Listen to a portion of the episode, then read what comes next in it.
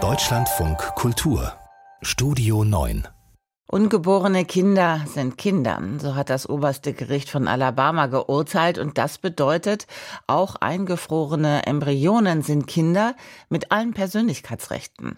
Aus Angst vor Klagen haben mehrere Kliniken in Alabama künstliche Befruchtungen gestoppt und seitdem beherrscht das Thema die Schlagzeilen in den USA.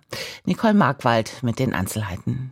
Für Emily Capiluto ist eine Welt zusammengebrochen. Seit Jahren versuchen sie und ihr Mann vergeblich ein Kind zu bekommen. Das Paar entschied sich schließlich für künstliche Befruchtung. Capiluto erlebt ihn als psychisch, physisch und emotional unglaublich anstrengenden Prozess, erzählt sie dem Sender ABC. This is an incredibly grueling physical, mental and emotional process. In Kürze sollte der 33-Jährigen ein Embryo eingesetzt werden. Doch vergangene Woche die Hiobsbotschaft. Ihre Klinik an der University of Alabama in Birmingham stellt vorerst ihr Programm für künstliche Befruchtung in vitro ein. Der Grund? Die Entscheidung des obersten Gerichts von Alabama, dass eingefrorene Embryonen Menschen mit vollen Persönlichkeitsrechten sind. Weil unklar ist, welche rechtlichen Konsequenzen das Urteil hat, haben mehrere Kliniken in dem Bundesstaat die Behandlung ihrer Patientinnen komplett gestoppt. Alabama änderte 2018 eigens seine Verfassung, um ungeborenes Leben zu schützen. Und es ist wahrscheinlich, dass andere konservative Bundesstaaten wie Iowa, Kansas oder Tennessee dem Grundsatz folgen werden, dass ein Leben im Moment der Befruchtung beginnt. Es sind jene Staaten, die auch strenge Gesetze gegen Abtreibung haben. US-Vizepräsidentin Kamala Harris. So on the one hand, the proponents are saying that auf der einen Seite wollen sie nicht, dass Frauen eine ungewollte Schwangerschaft beenden können, so Harris bei einer Veranstaltung in Michigan. Gleichzeitig wird es Frauen nun unmöglich gemacht, mit Hilfe künstlicher Befruchtung eine Familie zu gründen.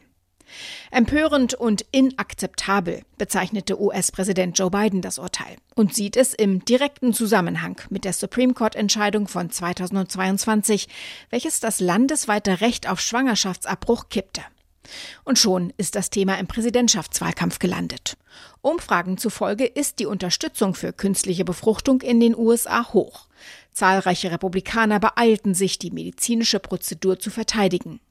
Ex-Präsident Donald Trump schrieb auf seinem Truth Social Kanal, dass er künstliche Befruchtung unterstütze und forderte die Regierung in Alabama auf, einen Weg zu finden, sie weiterhin anzubieten.